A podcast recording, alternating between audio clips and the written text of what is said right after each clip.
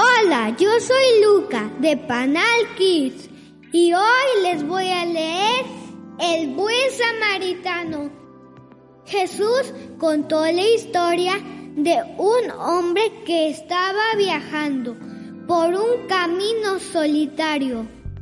Había rocas y cuevas a los lados del camino donde solían esconderse ladrones. Varios ladrones juntos salieron del lugar donde habían estado escondidos.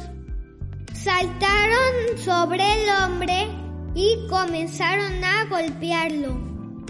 Después de lastimarlo, hasta dejarlo prácticamente inmóvil, tomaron el dinero y la ropa y lo dejaron medio muerto. Al rato, un hombre que viajaba por ese camino se acercó al lugar donde estaba el herido.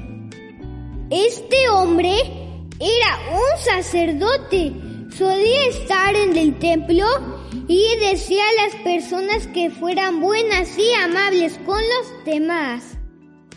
Pero él no era bueno ni amable porque ni siquiera se tomó la molestia de ayudar al hombre herido. En vez de hacerlo, cruzó al otro lado del camino y fingió no haber visto nada. Otro hombre pasó al poco tiempo, pero tampoco ayudó al hombre lastimado. Él siguió caminando, tal como lo había hecho el sacerdote, y dejó al herido tirado en el suelo, donde lo había encontrado. Más tarde se acercó un hombre samaritano que estaba montado sobre un burro. Tan pronto como éste vio al hombre herido que yacía en el camino, se detuvo, bajó del burro y fue hacia él. El samaritano sintió pena por el herido e hizo todo lo que pudo para ayudarlo. Derramó aceite sobre sus heridas y las vendó. Colocó al hombre sobre el burro con mucho cuidado. Luego llevó el burro a una posada, es decir, un hotel. Cuida de él, le dijo al mesonero. Aquí hay algo de dinero. Si necesitas más, yo te lo pagaré cuando regrese.